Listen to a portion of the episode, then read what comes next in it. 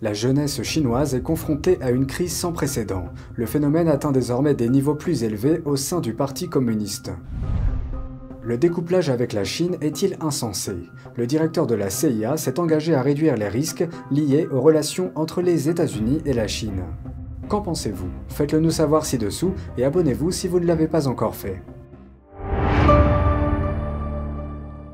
Bienvenue dans Regard sur la Chine. Un haut responsable du renseignement américain établit un parallèle entre la mutinerie survenue le mois dernier en Russie et l'invasion de l'Ukraine par Moscou.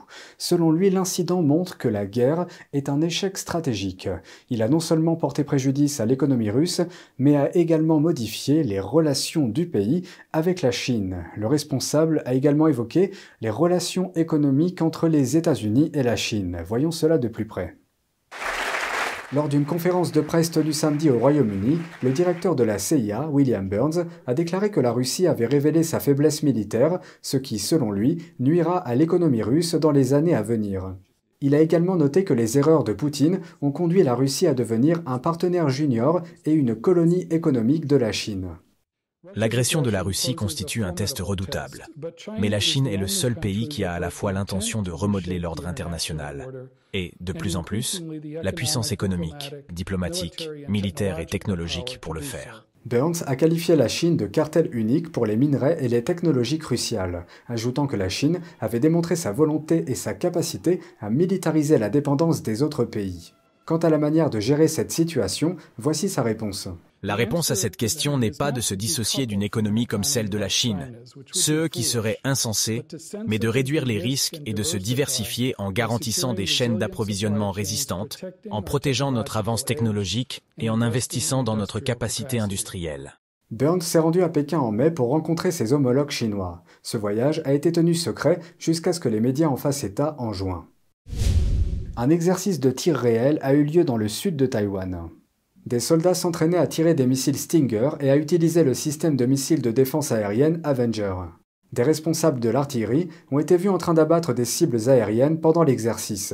L'exercice s'est déroulé à un endroit stratégique pour la surveillance de l'activité militaire chinoise. Il s'agit également d'un site d'atterrissage potentiel en cas d'invasion. Un porte-parole du ministère de la Défense a déclaré que huit avions chinois avaient franchi la ligne médiane du détroit de Taïwan la semaine dernière. La ligne médiane est connue comme une barrière officieuse entre les deux parties. Pékin revendique depuis longtemps Taïwan comme son propre territoire, bien qu'il n'ait jamais gouverné l'île. La Chine envoie régulièrement des avions de son armée à proximité de Taïwan. Une concurrence féroce et de rares réussites.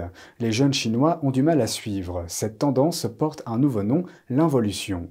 Selon des analystes, le phénomène est en train de devenir systémique, piégeant non seulement le citoyen moyen, mais aussi des personnes plus haut placées dans le système du Parti communiste. Parmi les jeunes Chinois de la génération des millénials, la course à l'emploi a atteint un niveau sans précédent. Un nombre record de 10 millions de diplômés inonde le marché du travail et le nombre de jeunes sans emploi vient d'atteindre un niveau record. Certaines jeunes demandeuses d'emploi se déclarent au bord de l'effondrement. J'ai passé près de 50 entretiens après avoir obtenu mon diplôme. Certains n'étaient que des stages. Les employeurs ne voulaient rien payer. J'ai obtenu mon diplôme en juin 2022. De juin dernier à ce mois d'avril, je n'ai pas reçu une seule offre d'emploi. Une expression comme involution est devenue un raccourci pour désigner un sentiment d'épuisement et de désespoir. Les critiques accusent la politique d'admission à l'université de Pékin. Après trois années de lutte contre la pandémie et de relations tendues avec l'Occident, la Chine voit son secteur manufacturier s'affaiblir et ses commandes commerciales diminuer. Les ressources limitées ont poussé les gens à travailler de longues heures dans des emplois mal rémunérés. Une personne de cette génération déclare que l'épuisement physique empêche les gens de réfléchir ou de se défendre. En conséquence, ils acceptent les difficultés comme faisant partie de leur destin, un signe d'impuissance acceptée. Un ancien professeur d'université affirme que la situation a même poussé les universités à falsifier leurs données relatives au placement des étudiants en raison de la chute du taux d'embauche.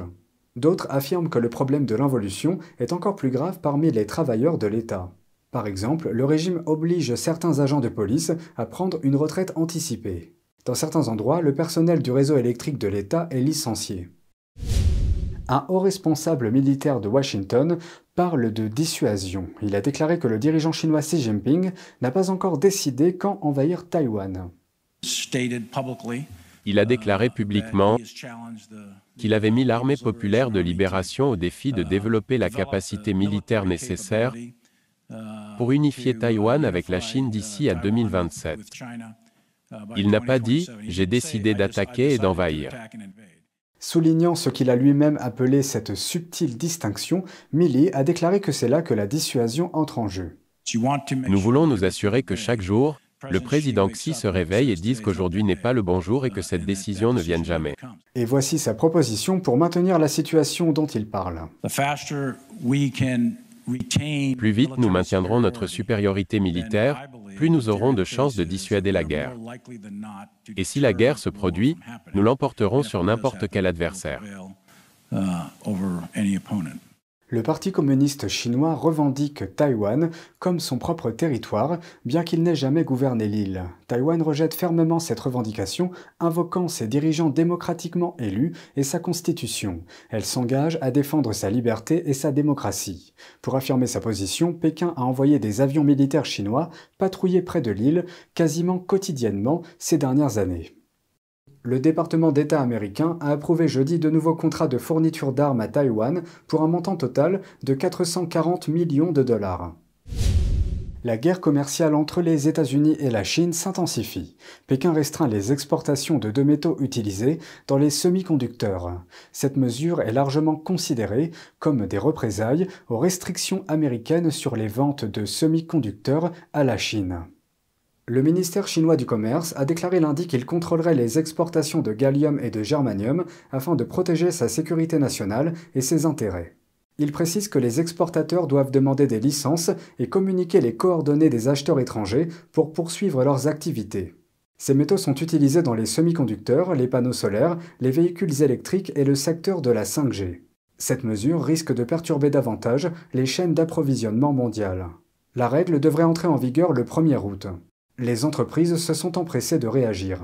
Le fabricant américain AXT, lié aux semi-conducteurs, a récemment déclaré qu'il demanderait immédiatement des licences d'exportation par l'intermédiaire de sa filiale chinoise. D'autres entreprises cherchent à stocker des produits avant que les contrôles à l'exportation n'entrent en vigueur. De nombreux acheteurs prévoient que l'obtention d'une licence d'exportation pourrait prendre jusqu'à deux mois. Les États-Unis s'inquiètent de l'utilisation par la Chine de technologies d'intelligence artificielle dans des applications militaires. Ils prennent des mesures pour limiter les exportations de puces liées à l'IA vers la Chine.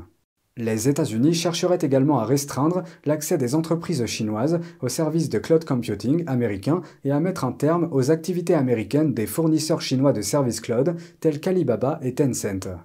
Les entreprises chinoises du domaine de l'IA peuvent utiliser des services de cloud computing et des tiers pour contourner les règles de contrôle des exportations.